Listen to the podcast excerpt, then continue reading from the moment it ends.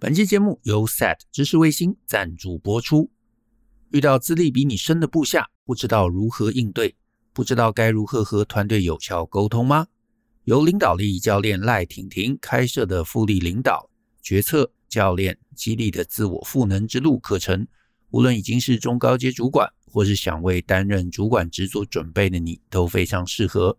这门课将结合工作坊的形式，带你进行自我锻炼，学习领导者必备的三种思维，再透过赖婷婷教练独创的八大能力训练，让领导力的学习不再沦为纸上谈兵。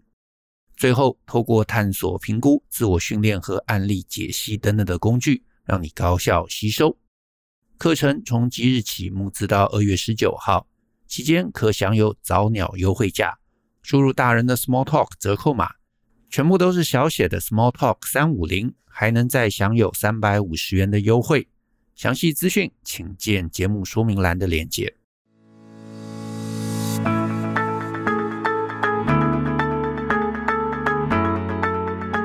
欢迎收听大人的 Small Talk，这是大人学的线上广播节目，我是 Joe 张国阳。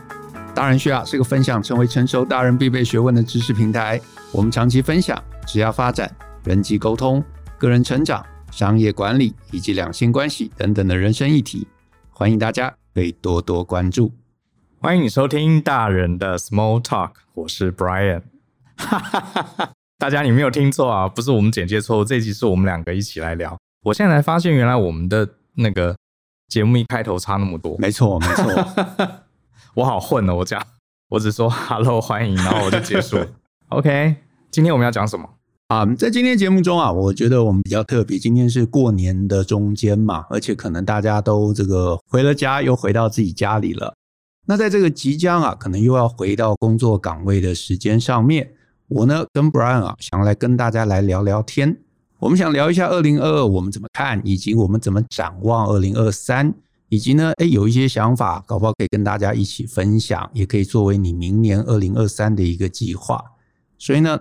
来，Brian 聊聊你自己觉得二零二二你呢，有没有什么你觉得还蛮开心的一个成就的？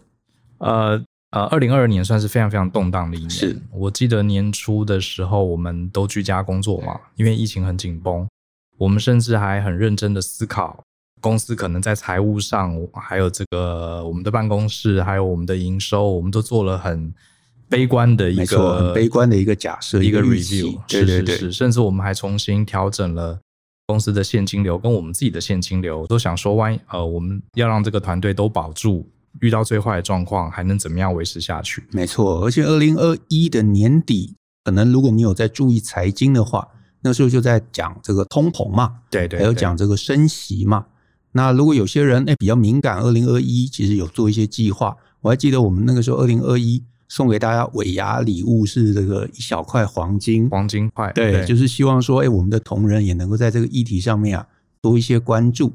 那当然事后回顾啊，那整个至少台湾的局势没有像我们当时预计的那么悲观啊。虽然好像在其他的地方，在美国啊，在欧洲有因为这个通膨的这个严峻啊，造成了很多人在财务上面的一些比较大的一些损失啊。那甚至是你说台湾一定还是有影响了。你如果有做一些股票的投资，对不对？那你在二零二二应该也是呃有一些动荡，有一些这个应该也是有一些金融上面的一些损失的。所以呢，哎，这个二零二二，我相信对很多人而言呢，应该真的是一个还蛮动荡的一年。那这一年呢，我觉得到了年末来回顾一下，其中一个我觉得还蛮不错的一个进展，是我们把这个《大人学选择》这本书啊，重新做了一个改版。那这本书其实是我们在二零一六年，我们那个时候呃首发，然后这本书其实一路哎，我觉得还蛮受大家支持的，因为这本书其实谈的是我觉得对成年人而言蛮重要的一个议题，就是怎么做出一个好的决断，因为其实人生中有太多太多不同的一个决断，在我们的这个每天的生活中啊，你要去做抉择的，哪怕小一点是这个中午到底要吃排骨饭还是鸡腿饭。对不对？那这个也会影响到你将来的身材。那更何况其他一些更大的，你要不要买股票？你要不要这个交女朋友啊？选哪一个人？这些东西其实都影响我们。所以呢，今年哎，我们有机会啊，把它重新改版，然后加入了一些篇章。那我觉得呢，哎，其实我自己还蛮开心的。嗯，你刚刚问我二零二二的斩获嘛，我自己觉得就是我终于完成了一直想做的一个课程，就是大人的说话课。对，因为这些年我们也算是靠说话吃饭啦，从当讲师、当顾问，常常要讲话，呃，后来又开了这个 podcast 频道，然后很多同学或听众都问我们要怎么训练说话。其实我一直有很多的想法。可是都记在笔记本上哈，没有认真整理。那刚好去年一年花了很多时间，本来是预计开发出三个小时的内容，结果刚好最近全部都上线了，算一算 居然有八个小时，有八个小时，很扯。然后，哎，这样这样讲起来，我们每次做课程其实都很亏啊。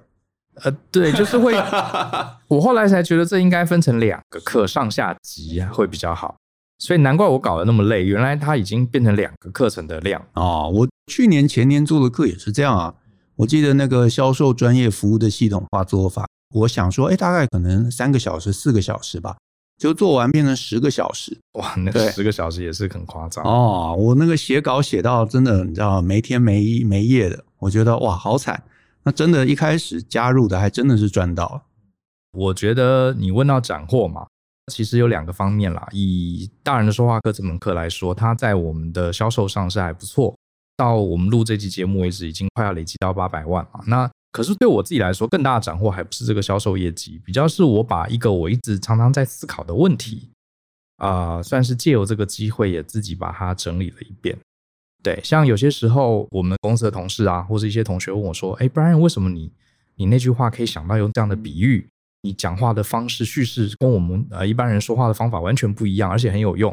你是怎么想到的？老实说，我常被问到，就是我也不知道我是怎么想到的。对，可是我后天天才的困难，就是我自然就知道。对，为什么你们不知道？我觉得不是天才啊，是这个，就是有些时候是可能跌跌撞撞。其实我以前是个常常讲错话，其实到现在我有时候还是会讲错话，然后都是旁边的朋友啊提醒我。然后我才发现，其实说话这件事情，当然你说天分重不重要，多多少少。可是我觉得更重要的是，你有没有很认真看待这件事情。那我觉得我自己是蛮认真看待这件事情的。哎，这个我完全认同。哎，就是其实很多人也会来讲到一些说啊，他可能说话得罪人。这个我相信啦，其实就是我们大部分人其实都呃说话这件事情都不是天生的，尤其是像呃我们的读友嘛，很多跟我们一样。其实都是这个理工科系毕业的，然后就会觉得说啊，我们就是不太擅长人嘛，所以才躲到这个理工的领域里头，想说可以避免这个跟人接触。可是你真的毕业之后，就发现这件事情其实躲不掉的啦。是啊，真的躲不掉。对，你在职场中，你就是要好好的讲话，而且要好好的思考怎么讲话。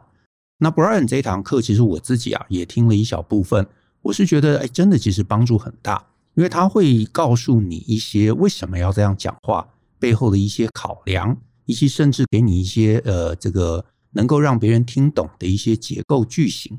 那这个我觉得真的是很棒很棒，因为有些人啊，真的会觉得说，哎，自己好像不太擅长，啊，不太擅长说话，同事啊、老板都听不懂，甚至会觉得到底在讲什么莫名其妙。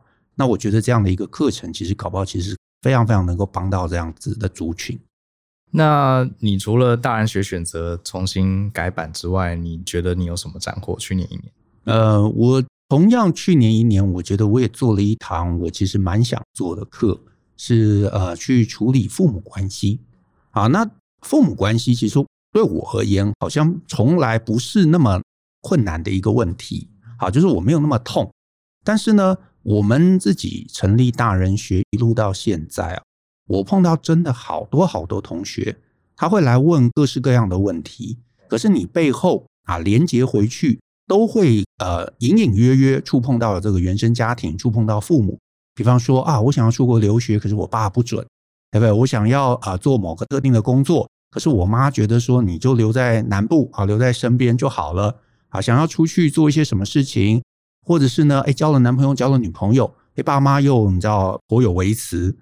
这些东西其实是很多很多的听众啊，常常会来问我们的问题。那我就会觉得。这一类的议题啊，其实它不单单只是说我要听爸的，或者我不要听爸的。好，我觉得背后还是有很多很多的脉络。那这些脉络，其实我觉得真的都是跟我们自己怎么看待自己，怎么定义我们的人生，以及想要跟父母保持怎么样的一个关系，它其实是息息相关的。只是大部分人可能想的面向是非常非常浅薄，那我就会觉得很可惜。所以我今年啊，就是想把一些我对这个议题的一些想法，尤其是很多人来问我，那我会觉得这个问题它不完全是一个心理疗愈，它甚至也是一些人生策略。你怎么界定自己？你怎么让自己能够减低依赖？你怎么找回自己在人生中的一个主导权？我觉得这是一个非常非常核心的啊人生方向的一个课程，所以我就很努力把它做出来。做的过程中啊，真的也很艰辛啊。原来也是以为说可能什么三个小时就可以搞定，后来其实好像也搞了五六个小时。呃，你这门课我其实二刷了，哦，真的，我二刷，而且你里面有推荐的书。呃，我记得你推荐那本叫什么？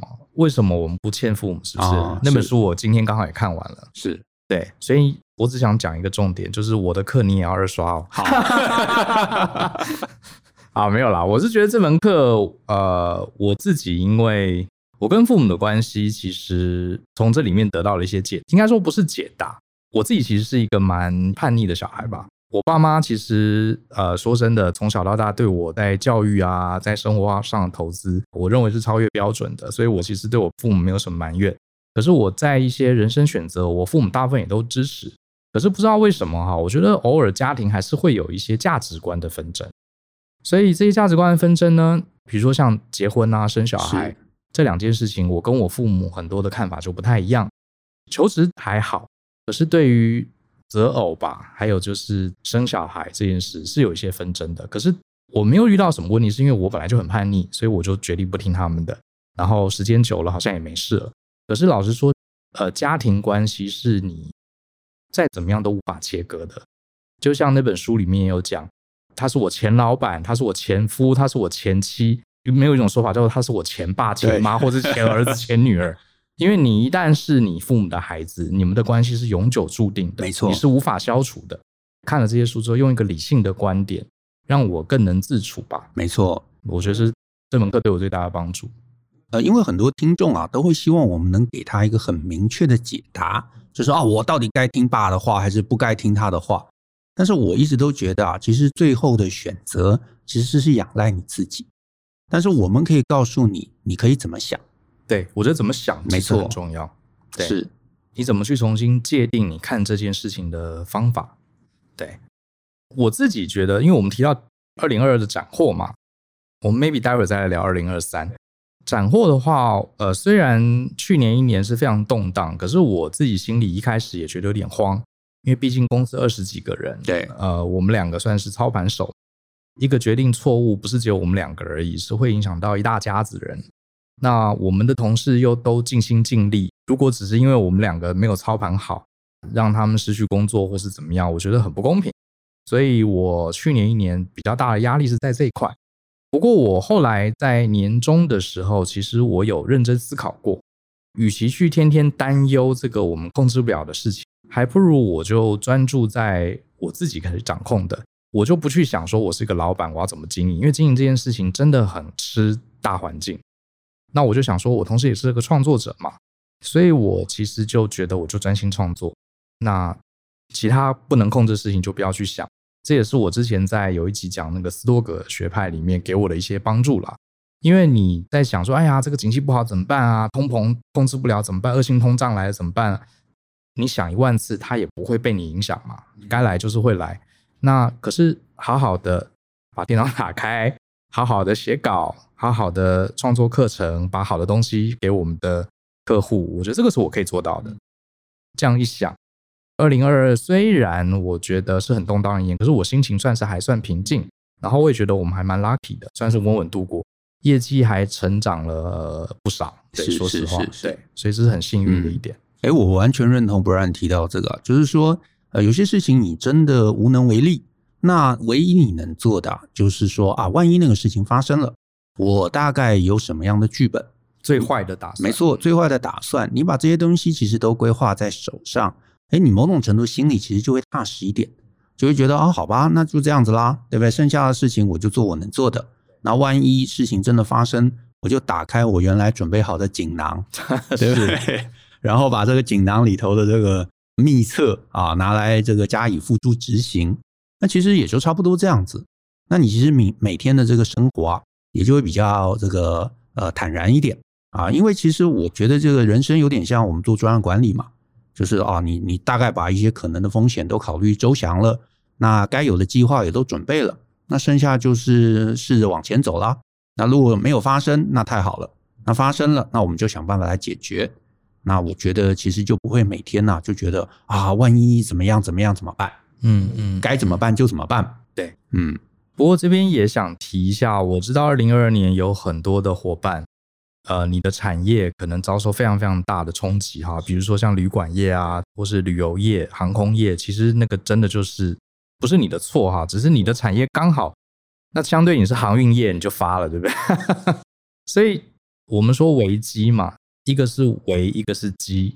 危险的后面常常就有机会。当然啦，我不是故意讲风凉话，可是我觉得既然已经发生了，如果你的产业刚好是受到很大很大的冲击的，我觉得啊、人生还有很长的路要走。我们也可以想一想，这次我的产业遭受重创，我的公司可能已经没有了，停止营业了，这是不是上天在告诉我什么事情？就是我们不要怨天尤人啊。当然。你可能会说：“哎，Brian，你们公司又没有这么惨，对不对？你讲风凉话，好吧，就当我在讲风凉话。可是我觉得，我们唯一能做的就继续往前走。那透过这次事件，我们从中看看它危险背后的机会是什么。我相信还是可以找到。嗯，对，没错。那诶，也闲聊一下。所以你觉得二零二二啊，觉得有什么你买了东西啊、看了剧啊，或者做任何事情，你觉得很棒，值得推荐？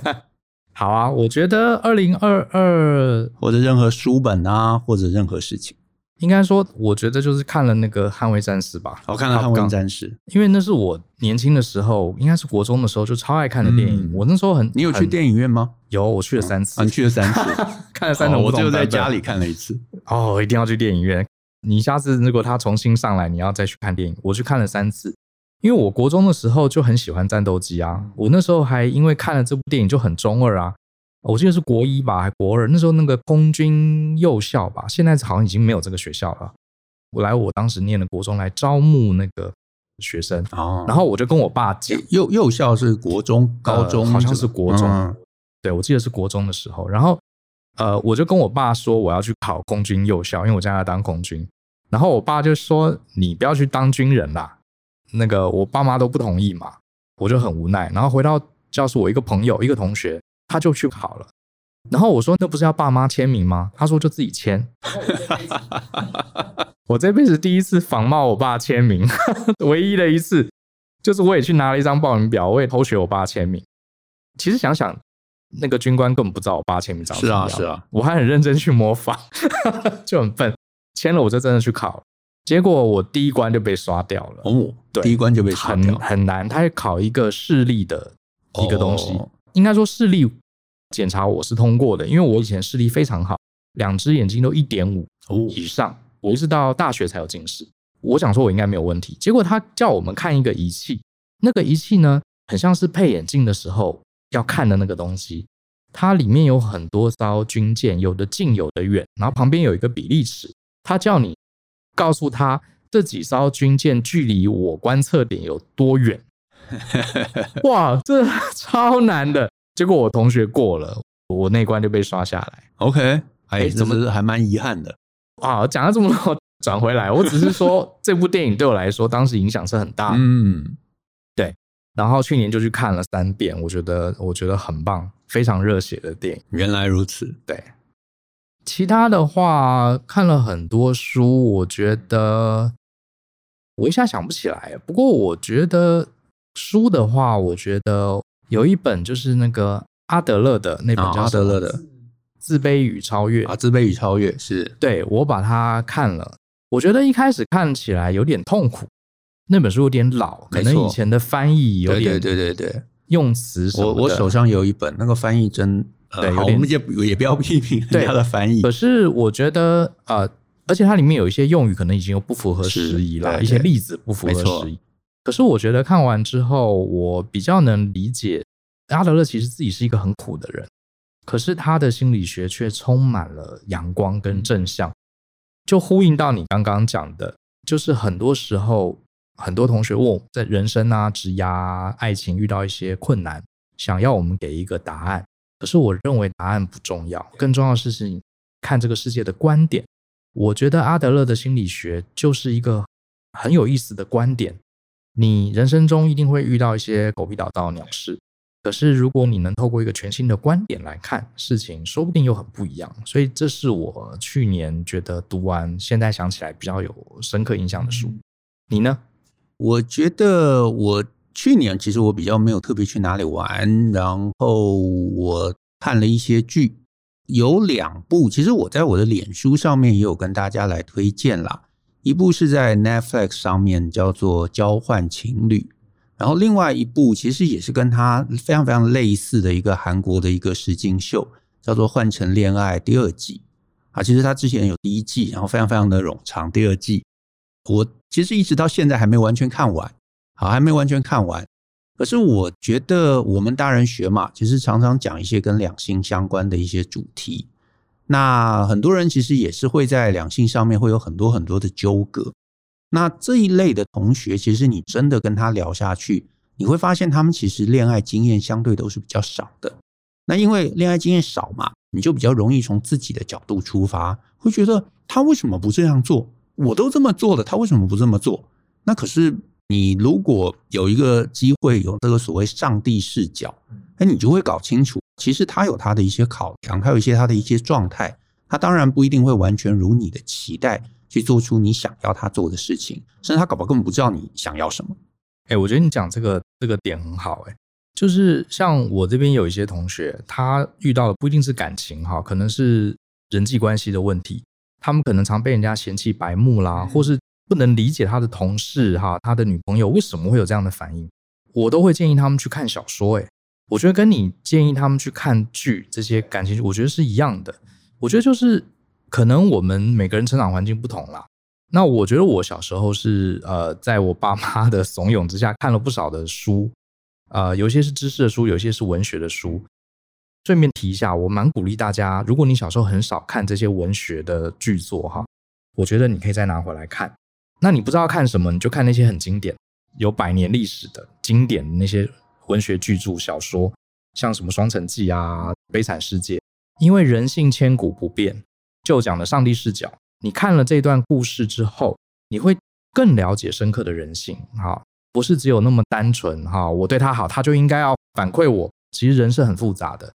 那我猜很多人他在人际关系里面受挫，都是因为他可能过去对于这些呃上帝视角怎么去看人这种动物经验值少了一些。那也有可能他小时候看了，可是他没有连接到长大之后的世界，也没有认真把它读进去。对，那这个确实有点可惜。对，那你不喜欢看书，你去看这些剧，我觉得是可以的。是。那我刚刚其实提到这个实境秀啊，这种实境秀，我会觉得它又比这一类的剧啊更有意思的点，在于是说它可以给你一个更大的一个上帝视角。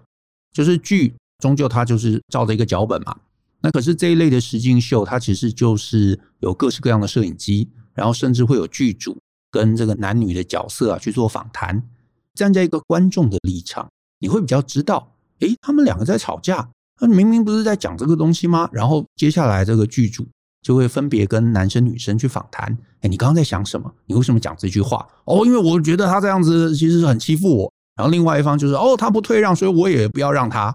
哦，所以你就会有一个比较全面的了解。他们到底是处在一个什么样的一个心智状态中？他们是什么样的一个情绪讲出这句话？有可能他们其实都希望啊对方啊能够对自己好，可是又拉不下脸，所以反而做了一个比较攻击的一个动作。那你自己就可以想说啊，我下次在类似的一个状况中，我不要学他们嘛？我搞不好可以做一个不一样的反应。那搞不好我的另一半他也会做出一个不一样的反应。那我觉得这个其实在人际关系上面啊。是还蛮有帮助的一个训练。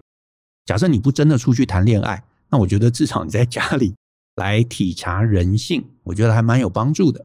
这一类的节目啊，它通常比较出现在这种感情的议题上面。那可是呢，如果有一些类似的剧啊，它是职场的，那搞不好你也可以因此洞悉人性。那可惜就比较少。然后一路到现在，我唯一比较有印象，好像有一点点擦到边的是那个。之前美国总统那个川普嘛，谁是接班人？对，那那一系列其实我觉得还蛮有趣的，可是其实比较少触及到呃职场中大家怎么想，反而比较是怎么做事情。嗯，对。好啊，说到这里，我们也来聊聊二零二三好了。你对未来二零二三年，你有没有什么计划，或是展望，或是什么看法？嗯，我倒觉得有个东西还蛮值得跟大家谈的，就是二零二三啊。我一方面觉得说，它可能延续二零二二，不管在通膨啊，或者在这个升息上面，可能还是我们大部分的人啊值得关注的一个重点。另外一个，我觉得也是在二零二二的年末或者年初，其实有个东西忽然跑出来，叫做那个 Chat GPT。那它是一个好像是 Open AI 这一间公司，他所呃开发出来一个可以用文字含糊文字来跟他聊天的一个 AI 的一个 Chat 的一个工具。那这个工具呢，我稍微玩了一下，我觉得哇，不可思议，非常非常的强大。它可能会在接下来对很多很多产业啊都会产生一些影响跟冲击，所以呢，如果今天听众啊，你其实你知道，就是可能可能比较忙啊，比较封闭一点，没有在关注这个世界的脉动，这个东西我觉得搞不好是你二零二三啊最应该要去关注的一件事情。呃，我忘记是哪一个科学家讲过啊，他说人类的文明其实不是渐进式是发展的，它是会有一个所谓的奇异点。就像是人类几千万年来都没有办法飞起来，对，结果一百多年前莱特兄弟发明飞机之后，接下来六十年人类就上太空了。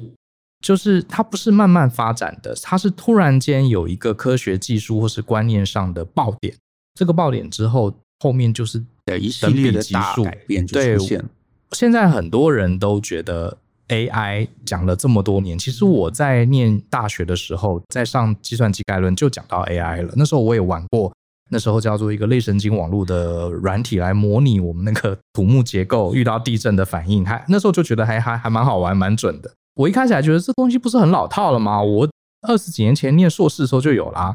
其实就是这样子哈。你看到莱特兄弟那时候飞机很烂，第二年飞机还是很烂，第三年飞机好像也好不到哪里去，结果突然间。他就上太空，是啊，我觉得差不多到这个点，应该说很多人都觉得，可能我们有生之年几乎就会看到。对啊，那所以我觉得，如果今天你是一个呃上班族，搞不好这真的是你接下来几年，甚至至少二零二三啊，你可能要开始关注的一个点，因为这个呃，我现在的感觉是啊，它搞不好在很多很多产业里头啊，都会有一个非常非常大的一个，嗯，该怎么说呢？会有大的一个转变，包括对很多人的工作啊，会有我们叫翻天覆地的一个影响。嗯，我看到现在很多人的讨论都是说，有些工作会被取代，然后有些人就会觉得，哎，要小心了。其实我我不太喜欢这种被动的观点。刚刚讲危机嘛，看起来表面是危险，背后都是机会嘛。你应该赶快想，这是搞不好是我们翻身的机会。是啊，你不要一直想说，哎呀，完蛋了，我要怎么保护我的工作？这样想就完蛋，因为这种科技的进步是永远挡不住的，是，啊，是真的挡不住的。你看，呃，我们父母那一辈的人，很多人都在阻挡这个科技。你觉得他现在挡了吗？呃，我们在大学的时候要写报告，那时候就很多老师说，你们不要上网络找资料，网络上的资料都是错的。呃，要去图书馆。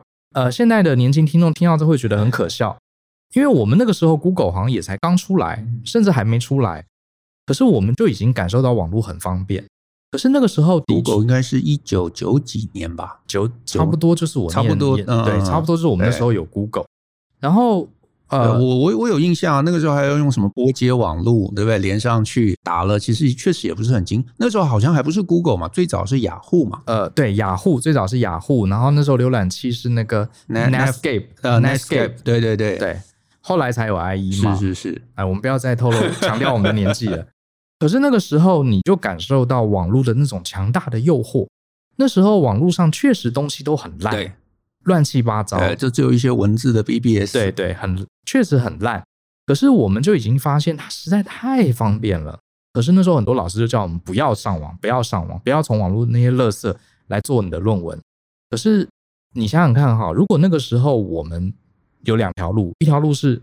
觉得对这个网络是烂东西，我们还是要乖乖的在图书馆翻资料。假设你做了这个选择，哇，如果你维持这样的思维五年，你可能真的就被淘汰掉了。没错，没错，就没跟上。是对，对啊。所以淘汰不淘汰，其实很多人都在问。那我也会觉得说，你也不知道，你永远不知道接下来这些科技它到底会发展到什么地步。那你唯一能做的事情，其实就是跟上。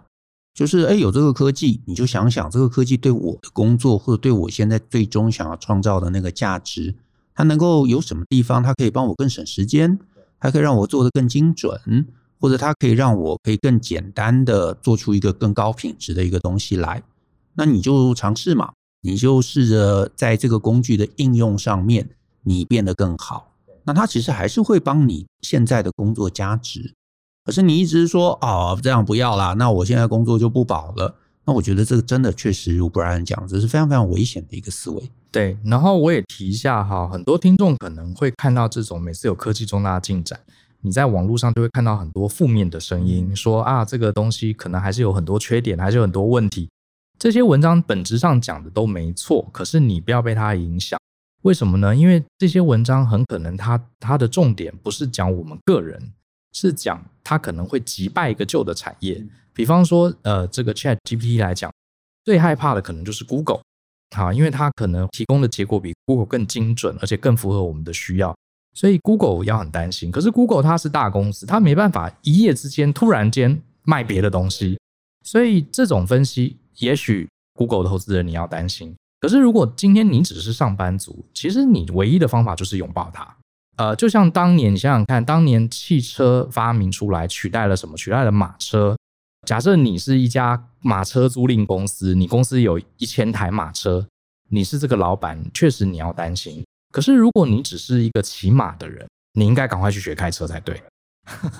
对啊，是啊，就是你就算学了，最后发现啊，这个汽车这个产业它没有起来。那你再回去骑马就好了嘛，你就回去骑马嘛，对啊，你没有任何损失嘛。是，可是你就想想说，我的价值就是帮别人从 A 地再到 B 地，对吧？我的价值不是这个拉车，你是一个运输的一个专家，那我怎么样能够更有效的把运输这件事情做到更极致？那你愿意在这个方面去多做尝试，多一个技能在身上，你就不用特别担心说，哦，什么淘汰不淘汰？万一真的这个马车产业没落了。那你就去开车嘛，对。那当然，你说这个产业的没落，有可能它也不会是一下子。那我觉得其实最可怕的，大概就是这种温水煮青蛙了，对不对？就是很多人嘛，就是假设你是当时的这个马车的车夫，你想说啊，你看这个车子跑得很慢啊，动不动就抛锚啊，啊，谁要做那个东西啊？啊，我就好好的这个骑马就好了。那确实有可能五年、十年之后，这个产业兴起，那你其实就是后进者。那当然，你就会有一些比较吃亏的状况。你知道现在全世界投资新能源，就是风能、电能、太阳能最大的一个资金是来自哪里吗？哎，这我不知道。石油公司。OK。所以其实我觉得这个时代就是这样子，你唯有呃相信、思考、勇于改变。对，是啊，你不能去忤逆他的。没错，我觉得改变这件事情真的其实是。呃，我觉得每个人啊，就是在你死掉之前啊，都无法逃避的一个功课。那为什么我们叫勇于改变？就是改变很艰辛啦，因为你要学新东西嘛。大家会觉得哦，你看我现在这个东西已经做了十年了，我很熟了，我干嘛还要去学新东西？改变这个课题啊，我真的觉得是我们在你知道，在这个死亡之前呢，可能都无法逃避的一个课题。我们会用这样的一个 slogan，就是因为改变这件事情真的对很多人而言是辛苦的。因为呢，你可能在一个稳定的产业里头，你做了五年，做了十年，你会觉得哦，这个事情搞不好这个趋势就会一路的延伸下去。但是其实我们的建议都是，你永远不要假设一个平稳的状况啊，它会一路延伸下去。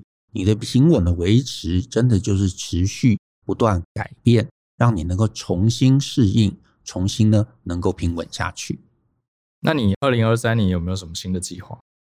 二零二三年，我其实自己心里有几个题目，一直有想在做。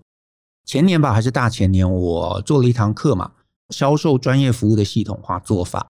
其实这一路就还蛮多做专业服务的一些听众朋友来找我，然后呢，他会来跟我讲他的一些经营状况，然后我就发现还蛮多人处在一个所谓僵尸状态中。啊，不上不下，很辛苦，花了很长很长的一个工时，可是能够赚到的一个钱啊，非常非常有限。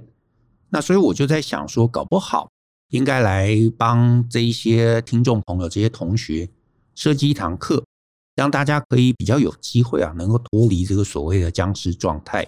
尤其是呢，二零二三，如果真的真的如很多人讲的啊，景气会不好，呃，因为通膨或者因为升息，景气会不会好。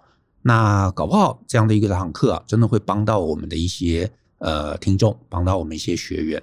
你可不可以解释一下什么叫僵尸状态？那所谓僵尸状态啊，吃不饱饿不死，其实差不多。没错，其实僵尸状态真的就是呃吃不饱饿不死，就是他经营一间公司，可是呢，他投入非常非常长的一个工作时数。那在这样的一个工作时数下，理论上他应该要获得还蛮好的一个报酬嘛。对不对？你说你什么一天工作十六个小时，你搞不好应该比在外面上班还来得更好。可是其实没有，有些人呢，他辛苦的创业之后，结果每天工作十六个小时，然后你发现哇，他能够赚到的这个获利非常非常的少。那这个通常都是经营结构上面有一些思考上面的盲点，甚至有可能他根本就选错了一个方向。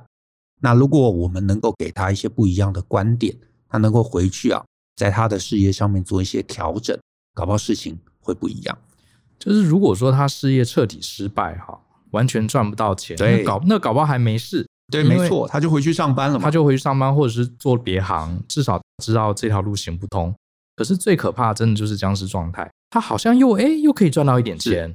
他就想说，那我再努力一点，对，再努力一点，是不是我接下来就翻身了？嗯、然后一下又过了七八年。没错，你知道人生最可怕的就是我再努力一点点，真的哈，永远有希望，可是又又没有真正的，对，没有真的绝望，可是又没有看到希望。嗯，哇，这个是非常非常惨的一件事。对对，等于是一直在那边内耗。对，那 Brian 呢？你二零二三有什么新的一些计划？呃，我的题目没有你那么明确。我只有一个很粗略的大方向。这些年我们做大人学以来啊，一直有学员跟我们说：“哎，Brian，你的天赋热情，我可不可以带我小孩子去上？”呃，本来是大学生，后来最后一直连小学生都有来，很多课都是这样子。然后也有我们的 Podcast 的听众在留言说，他会跟他的小孩子一起听。然后我就问他说：“你小孩子听得懂吗？”他说：“听得懂啊，而且他们还会跟他们小朋友一起讨论这件事情，好，人际关系啊什么。”然后也有一些学员说啊，这个大人学要是我十年前、二十年前知道就好。那我就想，他十年前、二十年，就算他现在三十岁，他十年前、二十年也是中学的，对，国中、高中时候。所以一直有人建议我们是不是要做大人学的青少年版、小孩版。所以我对这个概念很有兴趣，可是我现在还没有想很清楚，到底啊，因为第一个我们不是做儿童教育的嘛。那我自己没有小孩，所以我不太知道我们讲的东西要怎么调整才能让大家喜欢。呃，今年开始我会做一些研究，也会跟一些专门出童书的出版社，因为他们对这方面是 know how 是比较多的。然后我会跟他们多讨论。然后也许我们呃目标是希望能今年做一个到两个，呃，也许是给国中高中生，也就是所谓的少年时代的大人。一些也许像是理财啦、人际关系啦、领导能力啊这方面的一些课程，或是办一些实体的活动，这是我大致上的想法。是，所以呃，听众朋友啊，如果你对这样的一个议题有一些想法、有一些观点，好不好？也可以给我们一些回馈啊。我们有一个 email 信箱叫做 podcast at ftpn 点 com 点 tw。所以，如果你对这样的一个方向、这样一个议题啊，有一些建议，有一些呃，觉得我们可以尝试的。呃，路线，那我觉得呢，哎，给我们一些回馈啊，或者是你在这个 Apple 的 Podcast 下面留言，我们也都可以看到。嗯，好像那个我记得是日本人吧，每年做年终总结都会把过去一年用一个字或是一个词来做个总结，对不对？那我觉得我们也来试试看好，好。哦，哇，呃，我想一下。啊，过去一年我没什么想法，我觉得我们刚刚已经讲了嘛，就是要勇敢改变嘛。对。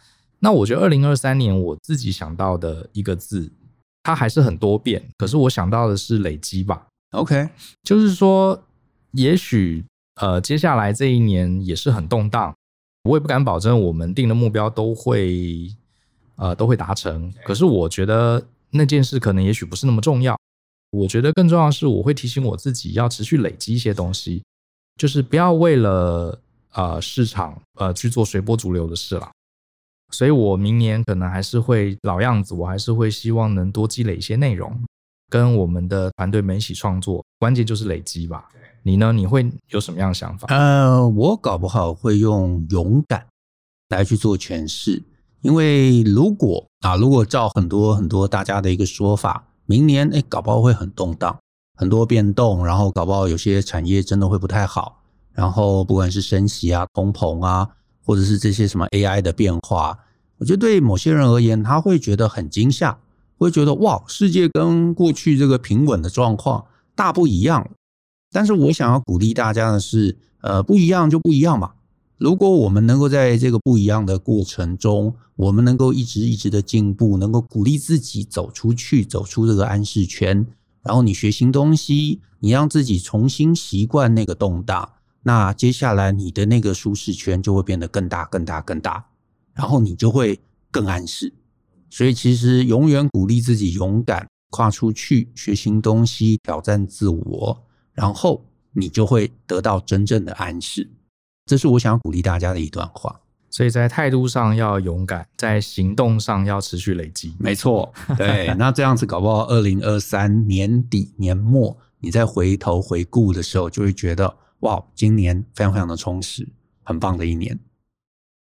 好吧，那我觉得还是要最后要谢谢大家，因为我们 Podcast 做了这几年，其实获得的成果其实远超过我们当初的预期啦。我们当初也是想说可以跟大家聊聊天，一种实验性的，结果没想到做到今年，我们其实在 Apple Podcast 上排名一直都非常好，甚至今年还因为 Podcast 认识了很多。